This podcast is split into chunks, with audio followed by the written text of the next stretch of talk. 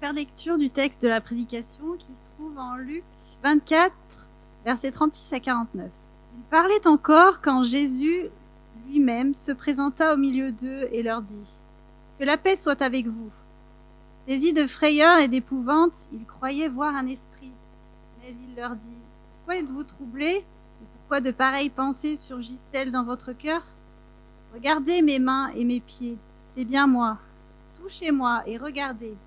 Un esprit n'a ni chair ni os, comme vous le voyez, j'en ai. En disant cela, il leur montra ses mains et ses pieds. Cependant, dans leur joie, ils ne croyaient pas encore, et ils étaient dans l'étonnement. Alors il leur dit, Avez-vous ici quelque chose à manger? Ils lui présentèrent un morceau de poisson grillé et un rayon de miel. Il en prit et mangea devant eux. Puis il leur dit, C'est ce que je vous disais lorsque j'étais encore avec vous. Fallait que s'accomplisse tout ce qui est écrit à mon sujet dans la loi de Moïse, dans les prophètes et dans les psaumes. Alors il leur ouvrit l'intelligence afin qu'ils comprennent les Écritures, et il leur dit, Ainsi, il était écrit, et il fallait que cela arrive, que le Messie souffrirait et qu'il ressusciterait le troisième jour, et que la repentance et le pardon des péchés seraient prêchés en son nom à toutes les nations, à commencer par Jérusalem. Vous êtes témoins de ces choses, et voici que j'enverrai sur vous ce que mon Père a promis. Quant à vous, restez dans la ville de Jérusalem, jusqu'à ce que vous soyez revêtus de la puissance d'en haut. Merci. Souvent dans les prédications, il y a le prédicateur, il, commence par une petite blague. D'habitude, j'en fais pas trop, mais là, il y, a, il y, a, un frère dans la salle que je nommerai pas, qui m'a donné envie de faire cette petite blague. il est venu me défier avec un tapis de sol et un oreiller. et j'espère que je ne vais pas t'endormir. Tiens bon. et j'espère que le programme de, de cet après-midi, une véritable rencontre, va nous rafraîchir, va nous faire du bien. Alors comme dans tant de récits bibliques, comme nous l'avons écouté ces derniers dimanches, c'est encore une fois autour de la table que quelque chose d'essentiel se passe. Quand les, les, évangiles racontent un repas, il y a toujours un coup de théâtre. La répétition et l'accentuation des récits autour de la table permet de dire que Jésus appréciait les repas, peut-être même le vin. Les repas étaient pour lui des lieux privilégiés, des temps précieux pour se dire l'essentiel. Quand on mange, les oreilles sont peut-être un peu plus ouvertes, en tout cas notre bouche est occupée à mâcher et les autres sens sont mobilisés. Donc c'est peut-être un excellent lieu et moment pour annoncer l'Évangile. Pendant la, semaine avant Pâques, on a l'habitude de, de, les uns les autres, faire une petite vidéo et de se le partager pour nous souvenir pour réfléchir durant cette semaine sainte au jour qui précédait ce jour merveilleux de Pâques. On pense au dernier repas de Jésus, où il a parlé avec ses disciples, et c'est le moment où il a institué la scène, la Sainte Seine, le partage du pain et du vin, qui représente le sacrifice qu'il allait faire. Nous pensons à ce qui s'est passé au jardin à Gethsemane, les soldats qui sont venus avec Judas, ce fameux baiser qui a trahi Jésus. Nous pensons à ce qui s'est passé avec le Sanhédrin et avec Pilate. Et surtout, nous pensons à ce qui est arrivé vendredi saint, le jour où Jésus est mort, cloué à la croix, tel un criminel. Et sans les événements du vendredi saint, il n'y a pas besoin du dimanche de Pâques, ce jour où Jésus est ressuscité. Et sans les événements du dimanche de Pâques, ce qui s'est passé le vendredi saint n'a rien à nous dire. Jésus ne serait qu'un mort parmi tous les autres qui sont morts ce jour-là. Non, sans la croix, il n'y a pas de résurrection. Et comme il est écrit dans 1 Corinthiens, que si Christ n'est pas ressuscité, votre foi est vaine et vous restez dans vos péchés. Sur ce sujet de l'importance de la résurrection, je vous encourage à réécouter ou écouter la prédication du dimanche de Pâques, que vous trouverez aussi sur la, chaîne YouTube de l'Église de la Croix-Rousse. Ce chapitre 24 de l'évangile de Luc nous relate l'après-Pâques. Les femmes étaient venues embaumer le corps et avaient trouvé la pierre roulée. Les anges leur avaient annoncé la résurrection. Elles étaient allées rapidement tout raconter aux disciples. Et cela les avait étonnés, bouleversés, certes, mais perplexes. Leur visage demeure encore tout assombri de tristesse. Pierre lui-même s'est mis à courir et est allé vérifier. Il s'en est retourné, également très étonné. Un peu plus tard, le même jour, deux d'entre les disciples ont rencontré Jésus sur le chemin d'Emmaüs. Sur la route, Jésus a parlé à ces deux hommes. Il leur a expliqué pourquoi la, la crucifixion était une nécessité. En arrivant à leur destination, les deux, hommes, les deux hommes ont invité Jésus à rester manger avec eux. Il est resté, et au début du repas, il a pris du pain, et après avoir prononcé la prière de bénédiction, il le rompit et leur donna. Alors les deux hommes commencèrent à comprendre, et le texte nous dit qu'ils reconnurent Jésus. Et puis Jésus a disparu. Les deux amis sont retournés directement à Jérusalem, il y a à peu près 12 kilomètres, je ne sais pas s'ils l'ont fait en courant, pour trouver les autres disciples et leur raconter la rencontre qu'ils venaient de vivre. Alors Jésus se présenta au milieu d'eux. Et le texte nous dit qu'ils croyaient voir un esprit. Les disciples croyaient voir un esprit.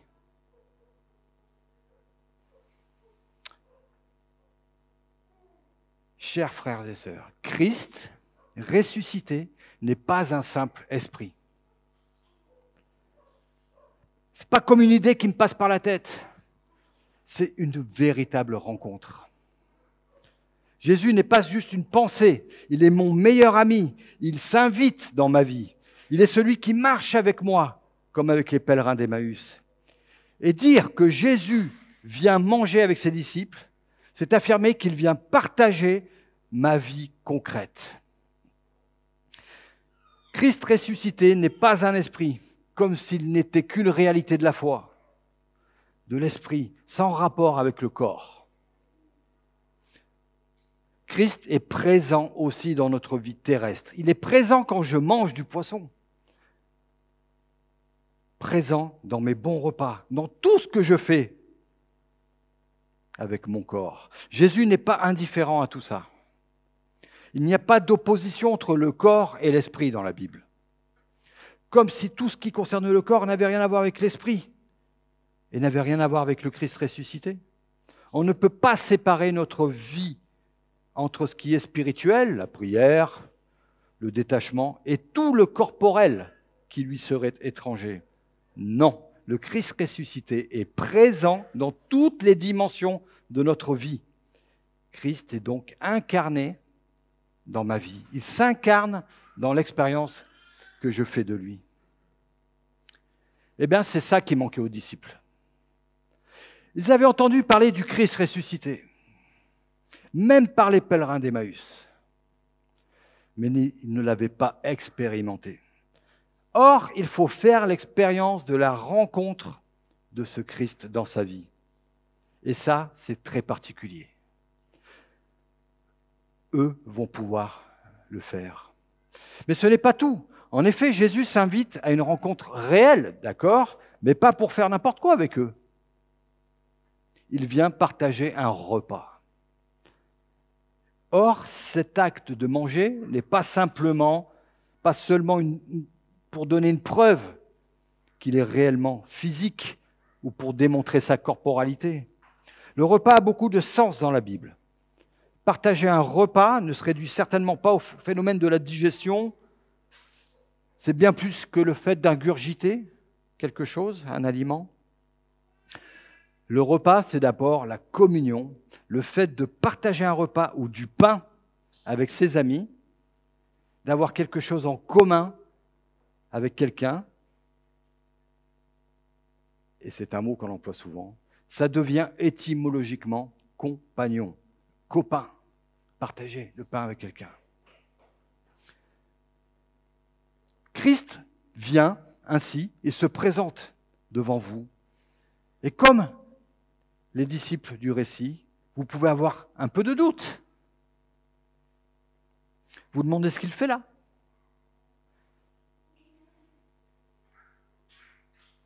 Vous pouvez vous demander ce que vous pouvez en faire.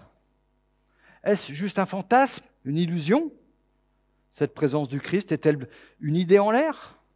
Une projection de mon désir d'être consolé, aimé? Jésus dit, non, regardez, je viens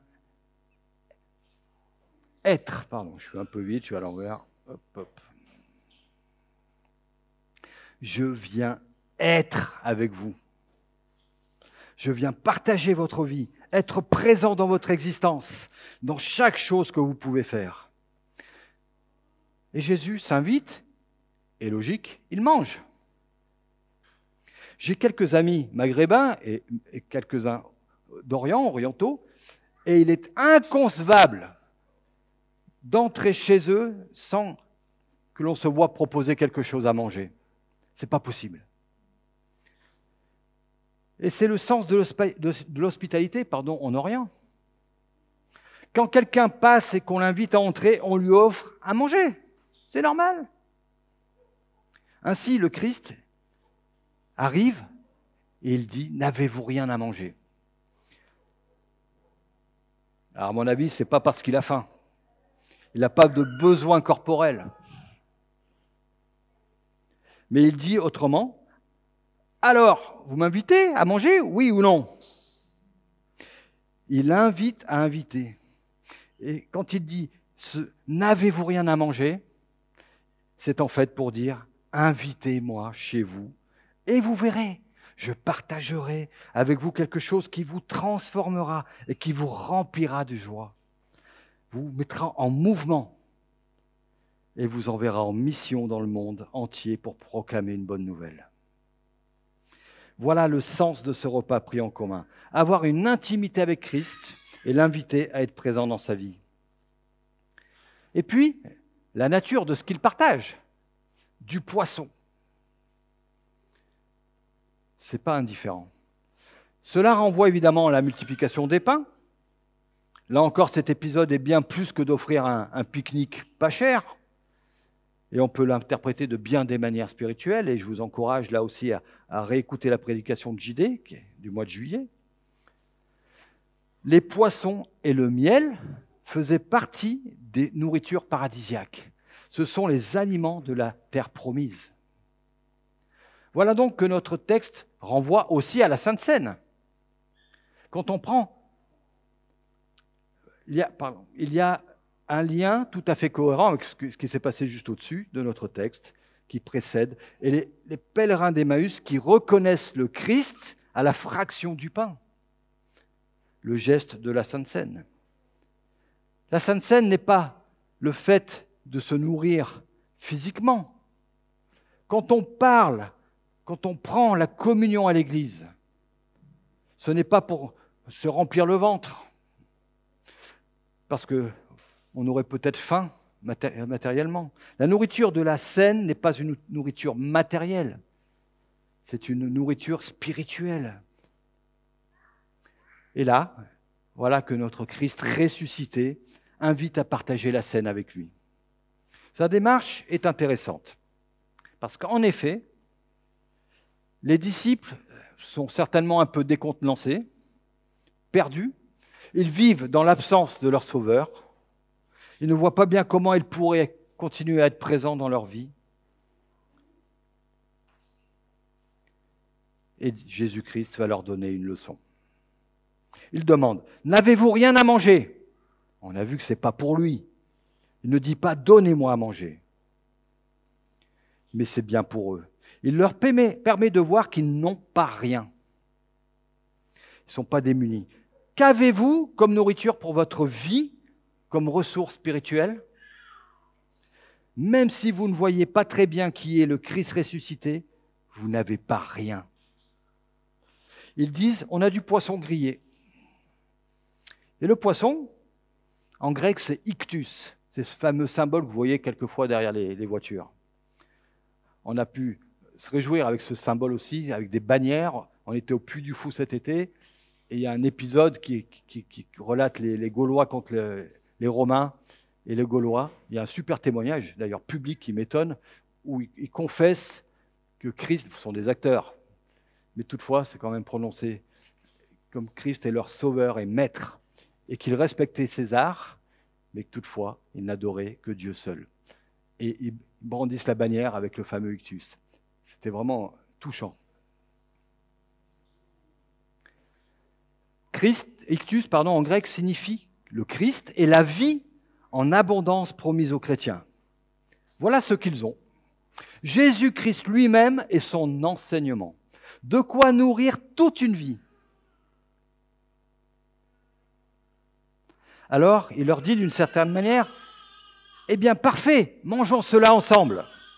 Quand on mange soi-même cela, qu'on s'en nourrit et qu'on invite Christ à venir à manger avec soi, alors mes amis, c'est extraordinaire. C'est l'ouverture du royaume de Dieu. Jésus les invite à se nourrir de sa parole et de ce qu'il a été. C'est le sens de la Sainte Seine.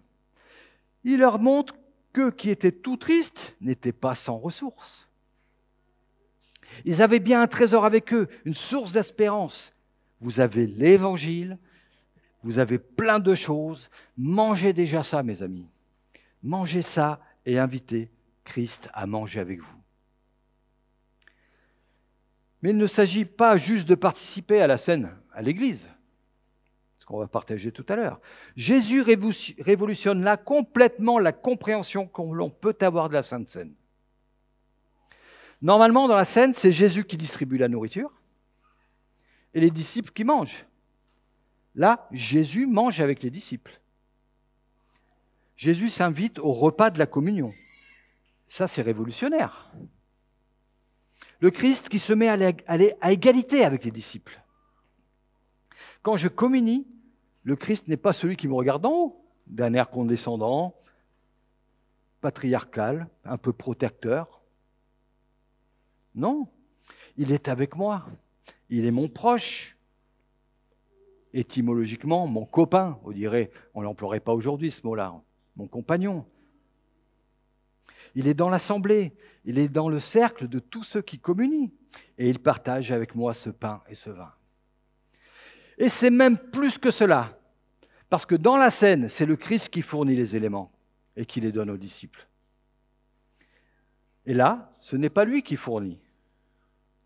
C'est lui qui demande aux disciples quelque chose à manger pour lui. Il inverse les rôles. Les disciples deviennent ceux qui donnent la nourriture qu'ils peuvent consommer en communion avec le Christ. Ils sont invités à donner eux-mêmes au monde la présence du Christ et à donner ce qu'ils ont. Leur vie, leur chair, certains parfois leur sang pour le monde. Et ils deviennent eux-mêmes source de vie parce qu'ils se donnent eux-mêmes pour le monde et pour Christ. Alors le chrétien, n'est pas une sorte de goinfre, de boulimique de la présence de Christ, qui passerait son temps à se nourrir de la présence de Dieu ou de la parole du Christ. Mais le chrétien est celui qui se nourrit, oui, certes, mais qui à un moment se donne lui-même aux autres.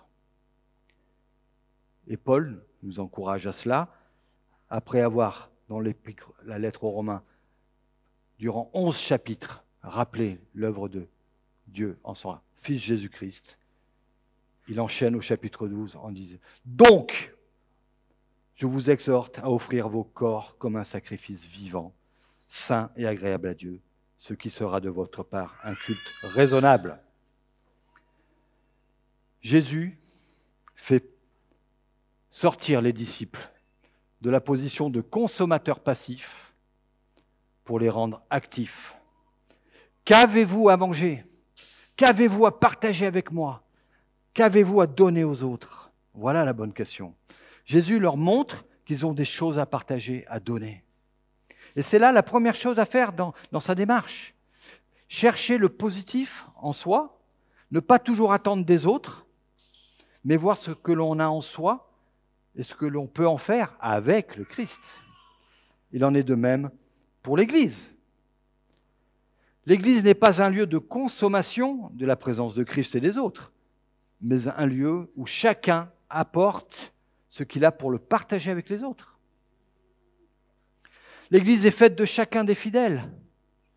Et au lieu d'attendre tout des autres, ce qui conduit souvent à la critique, chacun doit chercher avant tout à donner, à partager, et cela rend une communauté vivante et rayonnante. Le chrétien s'offre lui-même comme le Christ s'est offert. Et même, il s'offre avec le Christ. Il mange avec, il se donne. Et le Christ partage cela parce qu'il l'a fait avant nous. Voilà quelque chose qui peut apporter énormément à une vie. D'abord, les disciples vont être remplis d'une grande joie. Le texte dit qu'ils ne comprennent pas encore tout. Ils n'ont pas toute la foi, mais ils ont déjà une grande joie. C'est bien, et heureusement qu'il n'y a pas besoin d'attendre la foi parfaite et totale pour que la présence du Christ nous remplisse de joie. Et petit à petit, ils vont comprendre davantage. Leur intelligence s'ouvrira, nous dit le texte. Est-ce que votre foi est parfaite? Est-ce que vous avez tout compris? Certainement pas. Hein. Il y a toujours un chemin à parcourir. Il y a toujours plus à apprendre et à comprendre. Et puis le Christ, en arrivant, leur donne la paix. Et même quand on considère ça, c'est merveilleux, non? La joie et la paix. Qu'est-ce que vous voulez de plus? Qu'est-ce que vous voulez de plus? C'est tout ce dont nous avons besoin en fait.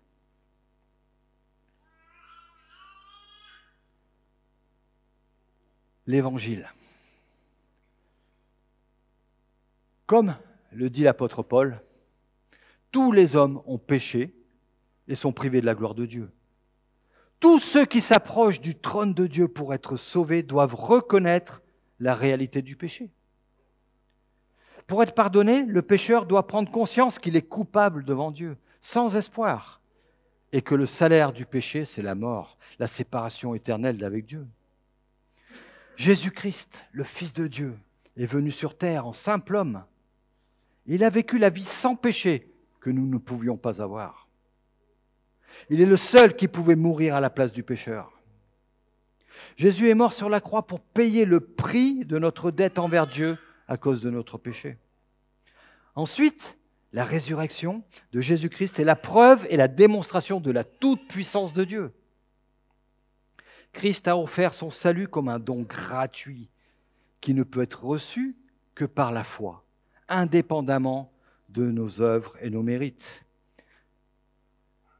Et comme aussi le dit l'apôtre Paul, l'évangile est la puissance de Dieu pour le salut de tout homme. D'abord le juif, puis les non-juifs. Et il écrit aussi, si tu reconnais publiquement de ta bouche que Jésus-Christ est le Seigneur, et si tu crois dans ton cœur, que Dieu l'a ressuscité, alors tu seras sauvé. Voilà les éléments essentiels de l'Évangile. La bonne nouvelle, le péché des hommes, la mort de Christ sur la croix pour payer le prix de nos péchés, sa résurrection pour donner la vie éternelle à tous ceux qui lui suivent, et le don gratuit du salut pour tous. Alors Paul continue dans l'Épître aux Romains pour dire, mais comment donc les hommes et les femmes feront-ils appel à celui en qui ils n'ont pas cru? Et comment croiront-ils en celui dont ils n'ont pas entendu parler? Et comment entendront-ils parler de celui, de lui, pardon, si personne ne l'annonce? Et comment l'annoncera-t-il, l'annoncera-t-on si personne n'est envoyé? Voilà pourquoi, dans notre texte de Luc 24, Jésus continue avec cette notion-là. Il veut envoyer tous ses disciples en mission. Il nous invite à aller proclamer la repentance, le pardon et aussi la conversion, nous dit le texte. Le pardon issu de la repentance est bien, c'est bon. Hein Jérémie aussi nous a encouragés dans la louange. Il nous a dit ça fait du bien à l'âme de se savoir pardonner. Mais ça ne s'arrête pas là. Il faut aussi que cela change notre vie. Si le pardon, la grâce ne change pas notre vie, alors ils ne servent à rien. Et c'est bien la transformation de sa vie, la conversion. La conversion au ski, vous savez, des fois vous êtes une piste bien, bien raide et vous êtes coincé parce que vous ne pouvez plus faire demi-tour, vous n'avez plus la place. Et il y a un, un jeu avec les skis pour faire demi-tour et se repositionner dans le bon sens. Ça s'appelle la conversion. Parvenir à une vie radicalement nouvelle, retourner dans le bon sens. Et tout ça parce qu'on sait que l'on est pardonné. Une vie qui se retourne dans le bon sens pour reposer sur la grâce de Dieu. Voilà qui change tout. Et cette transformation, qu'on peut appeler aussi la sanctification, c'est Dieu qui l'a fait. Il l'a fait au travers de sa parole, la Bible, dont nous devons nous nourrir chaque jour en la méditant. La prière, la communion fraternelle, les fameux rythmes de vie dont on parle en ce moment dans l'Église. Groupe de découverte de la Bible, groupe de croissance, EDM, Église de maison, célébration, l'intime, et j'en passe. Et tout cela, le texte nous le dit, tout cela sous la conduite de la puissance d'en haut annoncée dans ce texte, c'est-à-dire le Saint-Esprit. Et nous sommes aujourd'hui revêtus du Saint-Esprit dès lors que nous reconnaissons que Jésus-Christ est notre Seigneur et Maître de notre vie. Dominique Anger, ça c'est un petit aparté, juste après ce texte de l'Usintat qu'on a lu, c'est l'ascension. Jésus-Christ enlevé au ciel. Et Dominique Anger relevait ça. Il envoie ses disciples, c'est une notion horizontale, et Jésus est enlevé au ciel, vertical. C'est un double mouvement, simultané quasiment. Et de tout cela, nous dit le Christ, soyez mes témoins. Proclamez-le partout. C'est à cela que le Christ nous appelle. C'est cela que l'on peut faire si on ouvre son cœur au Christ, ce Christ qui vient frapper à votre porte et qui vous dit aujourd'hui, toi un tel, toi ici, je viens manger avec toi. Je viens chez toi. As-tu quelque chose à m'offrir? Non pas grâce à tes œuvres, le salut seul par la foi. Qu'as-tu à me donner? Qu'as-tu à partager avec moi? Et nous Qu'avons-nous à donner aux autres? Qu'avons-nous à donner au Christ? C'est là qu'est la clé de la rencontre avec le Christ ressuscité. Parce que ce Christ qui vient vers vous, vers nous, nous invite. Il faut le redécouvrir, se recentrer sur sa personne, qui est source de toutes choses, et en être le témoin. Quelle merveille que de rencontrer le Christ, de partager avec lui, d'être envoyé par lui pour transmettre la joie, la grâce, la paix. Annoncer qu'il y a une vie nouvelle qui nous attend. C'est alors que cette rencontre peut devenir une source de vie, de résurrection pour soi et pour le plus grand nombre. Amen.